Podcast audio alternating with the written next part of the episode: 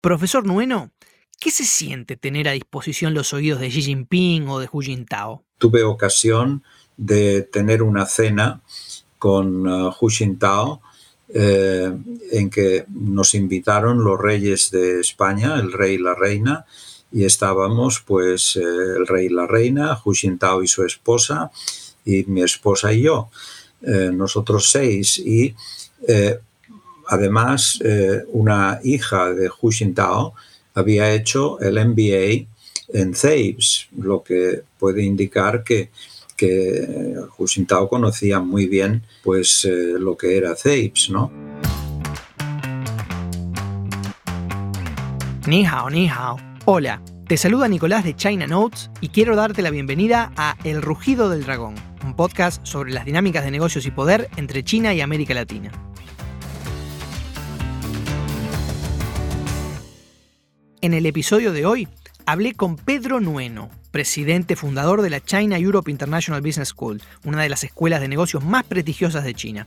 Nueno es un hombre que no solamente vio la transformación de China desde adentro, sino que también contribuyó activamente a la misma, al punto que el propio presidente Xi Jinping lo invitó al Gran Salón del Pueblo para escuchar sus consejos. Nueno habló sobre su experiencia construyendo una escuela de negocios en China desde cero, sus encuentros con líderes chinos de máximo nivel y sobre las claves del Doing Business in China. Profesor Nueno, realmente es un gran honor tenerlo aquí hoy. Sabe que estando en Tsinghua como estudiante del LLM y en Harvard Law School como visiting scholar, leí muchas veces sobre usted y sobre lo que había hecho en SAFES en Shanghai. Incluso tiempo después, trabajando para el gobierno de Foyan, hasta escribió un borrador para generar un Young Professionals Program a efecto de que jóvenes extranjeros pudieran ir a China a trabajar para gobiernos locales tal como lo estaba haciendo yo en ese momento. Tenerlo hoy en el podcast es un gran honor para mí y quería compartir ese sentimiento con la audiencia y además la manera en que se ha dado esta, esta presentación a través de Juan Martín Olivera, a quien le quería agradecer públicamente por hacer el contacto, fue realmente increíble. Así que eh, realmente muchas gracias por estar. Gracias, encantado. Profesor Nueno, corríjame si me equivoco, pero Usted estuvo entre los 20 expertos extranjeros que se reunieron con el presidente Xi Jinping pocas semanas después de que se convirtiera en secretario general del partido. Usted ha recibido numerosas distinciones del gobierno chino, entre ellas el Friendship Award, que es uno de los premios más prestigiosos que se le otorgan a extranjeros en China, y ha observado el desarrollo de China en los últimos 30 años desde una posición de privilegio en SAFE. Desde su perspectiva, ¿qué China tendremos en el 2050 ¿Y qué rol jugarán las empresas chinas en el mundo en los próximos 30 años? Bien, eh, hacer predicciones a 30 años es muy fácil porque eh, probablemente eh, alguno de nosotros ya no estará allí, la gente no se acordará de lo que predijimos, por tanto, pues es, bastante fácil. Pero yo hace 30 años pensaba que China iba a ser pues eh, un país eh, más, eh, no sabía si más desarrollado que Europa, tan desarrollado como Europa, un poco menos desarrollado que Europa, pero que claramente, dada su dimensión enorme, pues iba a ser un gran, un gran país. Y por eso se me ocurrió la idea de lanzar allí una escuela de negocios. ¿no? ¿Qué pasará en los próximos 30 años? Pues yo me imagino que seguirá este proceso. China lo ha hecho muy bien porque ha evitado pues que de los casi 1.500 millones que son, pues que hubiera 100 millones que, eh, que fueran eh, hipermillonarios y 1.400 que fueran pobres, ¿no? Es decir, hay tratado de, de empujar y yo recuerdo pues que esto ya era un criterio que se manejaba hace muchos años es decir, de, empujar el crecimiento de todo el país, es decir, que eh, tratar de reducir la pobreza y eh, particularmente ha sido este uno de los objetivos claros que anunció el actual presidente Xi Jinping cuando llegó. El presidente de China, Xi Jinping, declaró que el país ha concluido oficialmente su tarea de erradicar la pobreza extrema y afirmó que 98,99 millones de personas han salido de la misma en los últimos ocho años. Porque incluso pues eh, llegó a, anunciar el número de, de, personas que estaban en la pobreza y cuántos iban a reducir eh, año por año. Y además esto pues se ha conseguido y se ha conseguido pues tratando de de enviar pues inversiones hacia zonas pobres dando pues ciertas ventajas a los a las empresas que pues eh, invirtiesen o montasen sus plantas en estos sitios para evitar que toda la riqueza se concentrase pues en Pekín, en Shanghái, en Shenzhen. Eh, es decir que creo que China pues lo ha hecho muy muy bien eh, en la época de Xi Jinping, pero ya también en la época eh, de Hu Jintao. Es decir, que, mm, bueno, eh, el país lo ha hecho lo ha hecho bien. Yo tuve pues el honor y la oportunidad de hablar pues con Xi Jinping en un par de ocasiones y con Hu Jintao también y realmente pues pues esto esto es así entonces yo creo que dentro de 30 años, pues eh, si este proceso eh, pues continúa, pues tendremos China, pues eh, puede ser económicamente, dado su dimensión, pues la primera potencia económica en el mundo, pero aunque no lo fuera, pues sería una importantísima potencia económica, un lugar que además se ha mantenido eh, abierto a, las inversiones extranjeras, pues eh, seguramente estará pues más abierto todavía. ¿eh? y de la misma forma que a quienes vivimos en Europa o pues no nos concretamente yo que vivo ahora sobre todo que es más difícil viajar pues vivo más en mi ciudad de Barcelona la realidad es que aquí pues se recibe muy bien la inversión extranjera y mucha gente pues no sabe distinguir si una empresa es española, es francesa, es americana o bueno, pues está por aquí, pues es una buena empresa y funciona bien.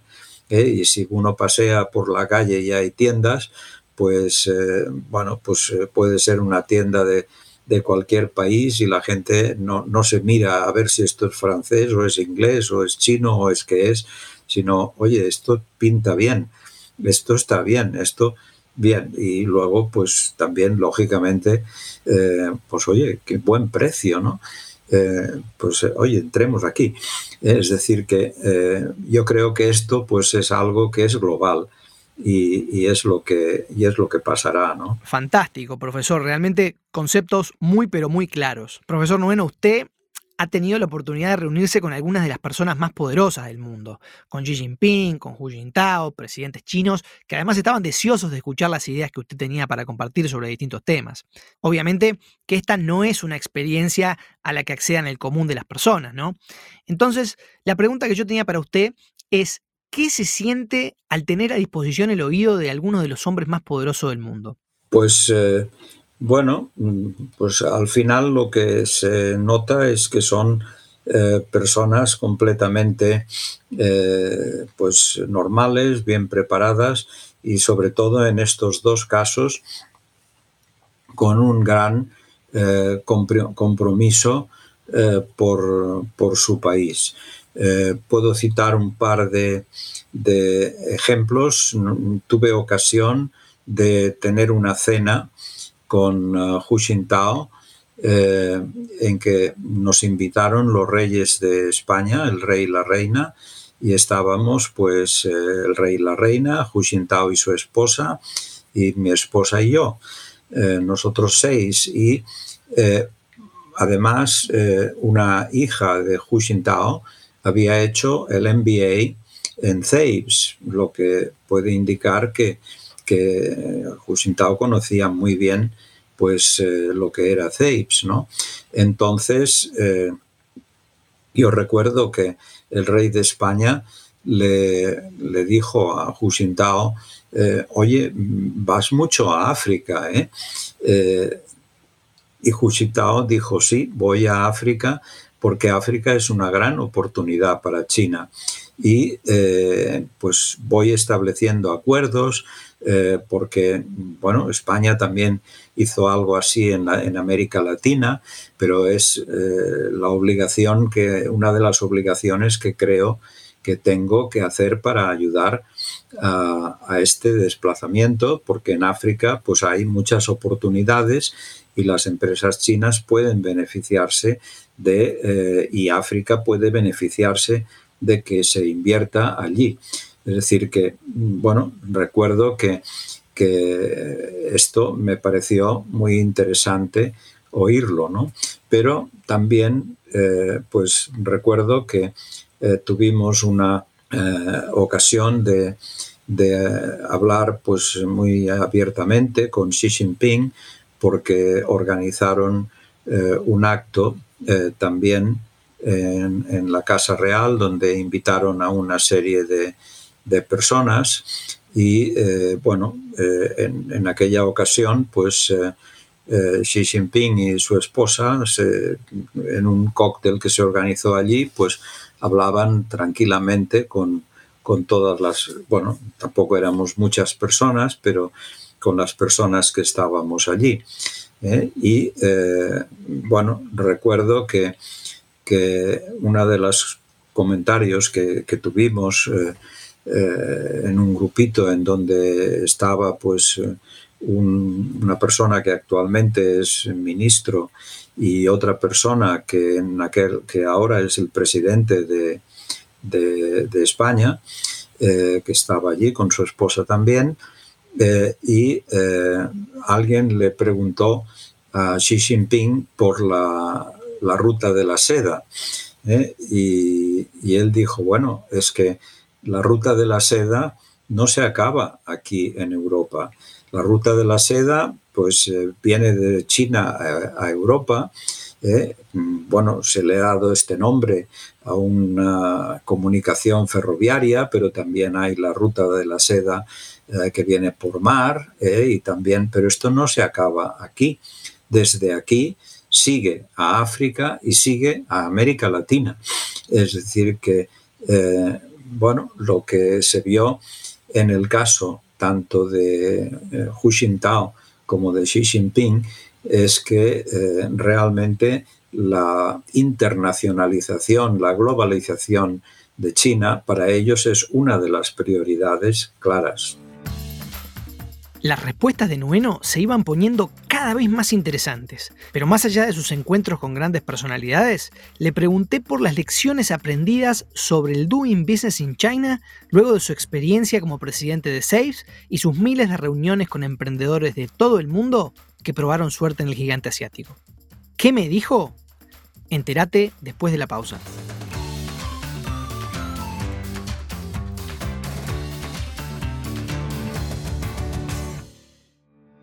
Hola, te saluda María de China Notes. Si estás escuchando este podcast es porque seguramente eres lector de China Notes, el newsletter que lanzamos hace unos meses para traerte todas las novedades sobre lo que pasa en las relaciones China-América Latina. Si te gusta lo que hacemos y quieres apoyarnos a generar contenidos de calidad, la mejor forma de hacerlo es convirtiéndote en suscriptor pro.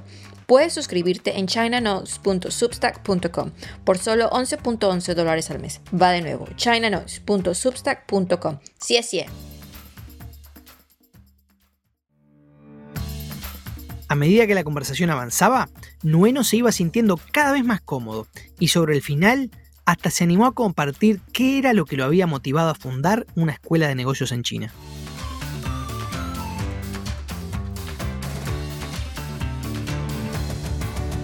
Profesor Nueno, quiero hablar ahora sobre lo que se conoce normalmente como el Doing Business in China. Y en ese sentido, leía que en una conferencia organizada por el Instituto Español de Comercio Exterior hace algunos meses, usted decía lo siguiente, muchas veces las empresas extranjeras esperan que sea el socio chino el que se ocupe de todo, fabricación, logística, calidad, precio. Al final, el empresario chino se da cuenta de que no necesita un partner europeo y el europeo, por su parte, esgrime que el socio chino le ha engañado. Y usted explicaba que la clave para evitar estos problemas era el compromiso con el mercado chino.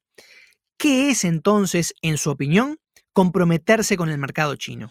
Bueno, un compromiso implica, eh, implica dedicación, implica eh, pues eh, inversión, implica pues una colaboración, un compromiso, eh, es todo esto, ¿no? Es decir, lo que no puede ser es eh, una mm, supervaloración y decir, no, yo como soy europeo soy mejor.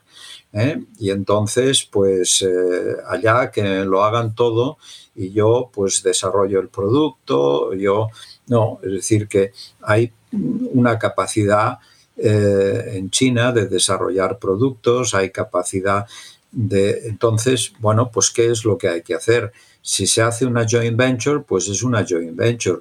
Si se invierte, pues oye, se invierte. Lo que no se puede hacer es decir, bueno, yo monto una filial, eh, tengo un socio chino, pero él que se dedique y lo haga todo, que yo ya desarrollaré el producto. Bueno, a lo mejor resulta que el producto tampoco es tan desarrollado y tampoco es tan diferenciado pero le pedimos a, nuestro socio allí que, haga las ventas, que haga la logística, que tenga los, eh, el stock de producto, que, bueno, pues todo esto hay que hacerlo conjuntamente. ¿eh? Todo esto hay que hacerlo conjuntamente. Eh, vivimos en un entorno global en donde los negocios son globales y lo que es un buen proyecto en Europa es un buen proyecto en China y es un buen proyecto en África y es un buen proyecto en América Latina. Es decir, que eh, si, como a veces digo, eh, pues todo el mundo sabe lo que es un Mercedes, Benz, eh, todo el mundo sabe lo que es un Audi, todo el mundo sabe lo que es un Renault. y, la verdad es que si tu jefe eh, tiene un Renault, pues tú no te compras un Mercedes. ¿eh? Eh, y esto es en América, en Europa o en Latinoamérica o donde sea. Es decir, que todo el mundo sabe pues, cuál es la escala de las cosas. ¿Tenemos diferencias culturales? Sí, pero, pero, pero, pero tampoco son eh, demasiado importantes. Vivimos en un mundo cada vez más, más global eh, y pues vamos a un centro comercial en China y veremos un montón de tiendas eh, que también las vemos en un centro comercial en Estados Unidos o en un centro comercial en Europa. y bueno, pues eso los productos son los mismos y la gente se los compra y no pasa nada. Es decir, que eh, cada vez eh, pues el mundo es más, más global y eso quiere decir igual. Profesor Nueno, usted visitó China por primera vez en la década del 80 y según leí en un par de entrevistas que le han hecho, no bien llegó a Beijing pensó, aquí tenemos que construir una escuela de negocios de élite, realmente un panorama de cancha del suyo fenomenal. Mirando esa experiencia desde hoy, ¿qué hay en común entre emprender en China en aquel momento y emprender en China en 2020? ¿Y cuándo le parece que era más desafiante emprender? ¿En aquel momento con una China que recién se abría al mundo o ahora que tenemos una China con una economía totalmente globalizada? Bueno, eh, vamos a ver, eh, emprender en China, eh, es decir, en China había emprendedores en los años 80 que montaban sus empresas. Y como este tema de emprender siempre ha sido mi preocupación, pues eh, yo mm, hablé con algunos de estos emprendedores y bueno, pues era lo mismo que, esos emprendedores en América o en Estado o en Europa, eh, es decir, eh, o sea, era gente que veía que había una oportunidad, muchos de ellos pues no tenían dinero, pero lo buscaban de alguna forma eh, montaban esa oportunidad eh, y bueno, pues, pues en muchos casos eso funcionó. E incluso en China había pues la ventaja de que al ser China un país menos desarrollado, eh, pues había oportunidades en cosas que no eran intensivas tecnológicamente, ¿no? Es decir, que lanzar pues una empresa fabricando muebles en, Europa, pues eh, no era ninguna novedad. Eh, había muchos fabricantes de muebles y lo mismo en Estados Unidos.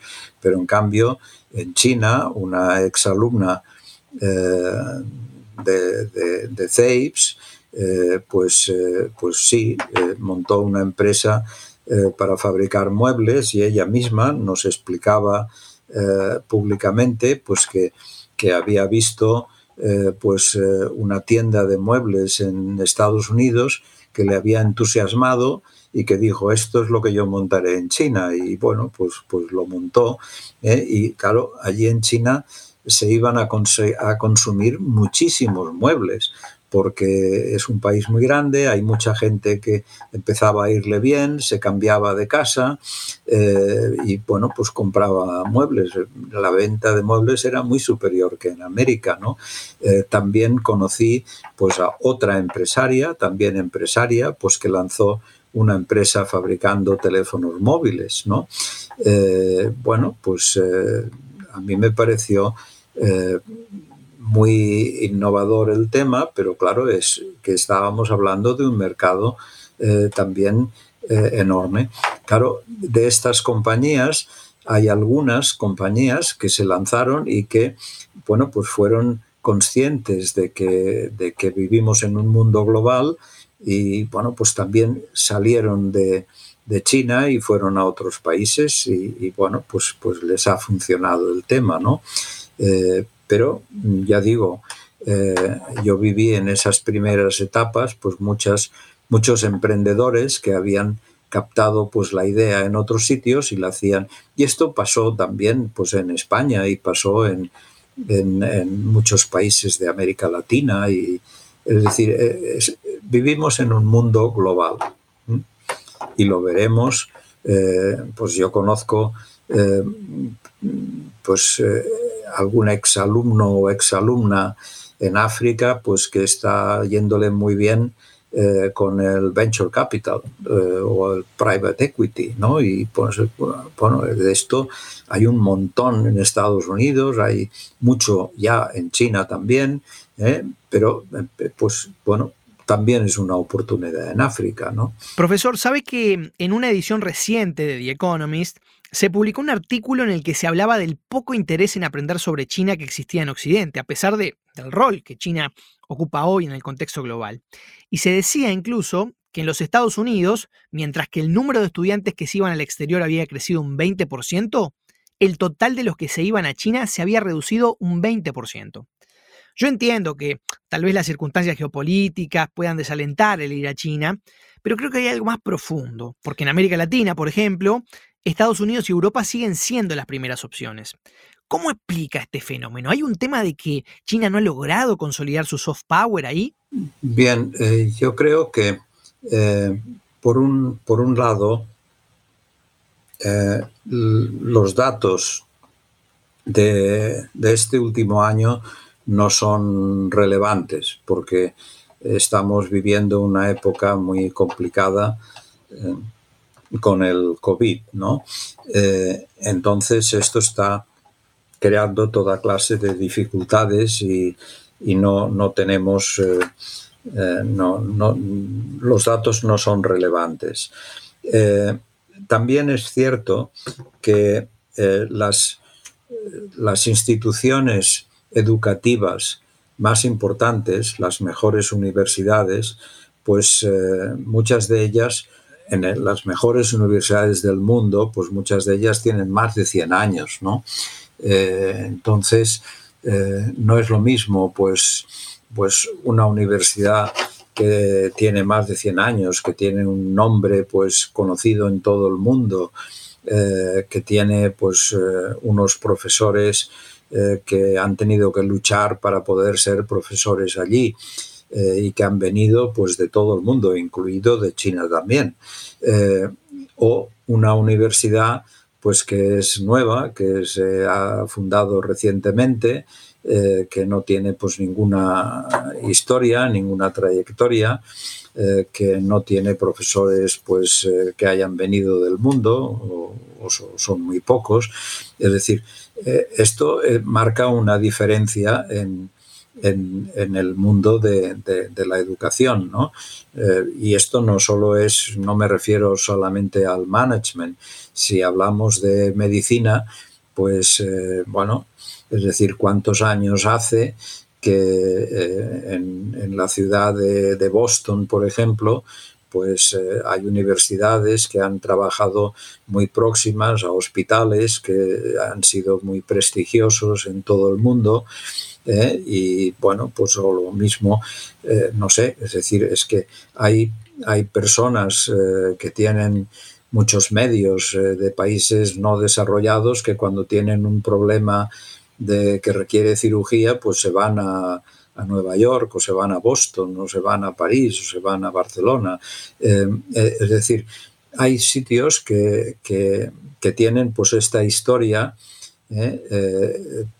que, hace pues que realmente si alguien va a adquirir un título, pues no es lo mismo un título de, Harvard, de Wharton, de Columbia, de Stanford, de, eh, que, un título de una universidad nueva que a lo mejor llegará a ser fantástica, que a lo mejor tiene buenos profesores, pero que eh, mucha gente no sabría ni cómo pronunciarlo. ¿no? Profesor, por último, me gustaría cederle el espacio para que usted hiciera algún comentario sobre lo que quisiera para que cerremos la entrevista de hoy. Pues eh, que creo que, estás haciendo un buen trabajo ¿eh? porque eh, lo, lo que yo siempre digo que fue uno de mis principales aprendizajes cuando estuve en, haciendo mi doctorado en Harvard fue hablar con un profesor de Harvard, eh, Frank Falls, que cuando acabó la Segunda Guerra Mundial, lo primero que hizo fue ir a Japón y montar allí una escuela de negocios en la Universidad de Keio, la Keio Business School. Y bueno, cuando yo hice mi doctorado, pues eh, este hombre estaba jubilado con otros profesores que también había otro que había pues lanzado otra escuela en Europa, otros, en fin, eh, y yo a este le pregunté, ¿cómo se te ocurre o se le ocurrió, eh, habían tirado ustedes la bomba atómica en, Japón y acaba la guerra y usted se va a la Universidad de Keio y monta una Business School? Eh, ¿Cómo se le ocurrió esto? Y me dice, crear escuelas en el mundo es crear puentes para la paz. Y yo, mm, me impactó de tal forma aquello que pensé, pues yo haré esto eh, también. Eh, pero entonces le añadí, eh, pero bueno, es que mm, Japón es una cultura muy diferente y usted pues probablemente no conocía esta cultura. Y su respuesta fue, mira, es muy difícil entender bien otra cultura. Probablemente no lo lograremos nunca. Pero hay dos cosas que son básicas. Tener humildad y tener respeto. Bien, bueno, pues yo creo que esta es una forma fenomenal de funcionar por el mundo, con humildad y con respeto. Y a veces ves gente que invierte eh, o se va a China y piensa, bueno, yo lo tengo todo y a estos...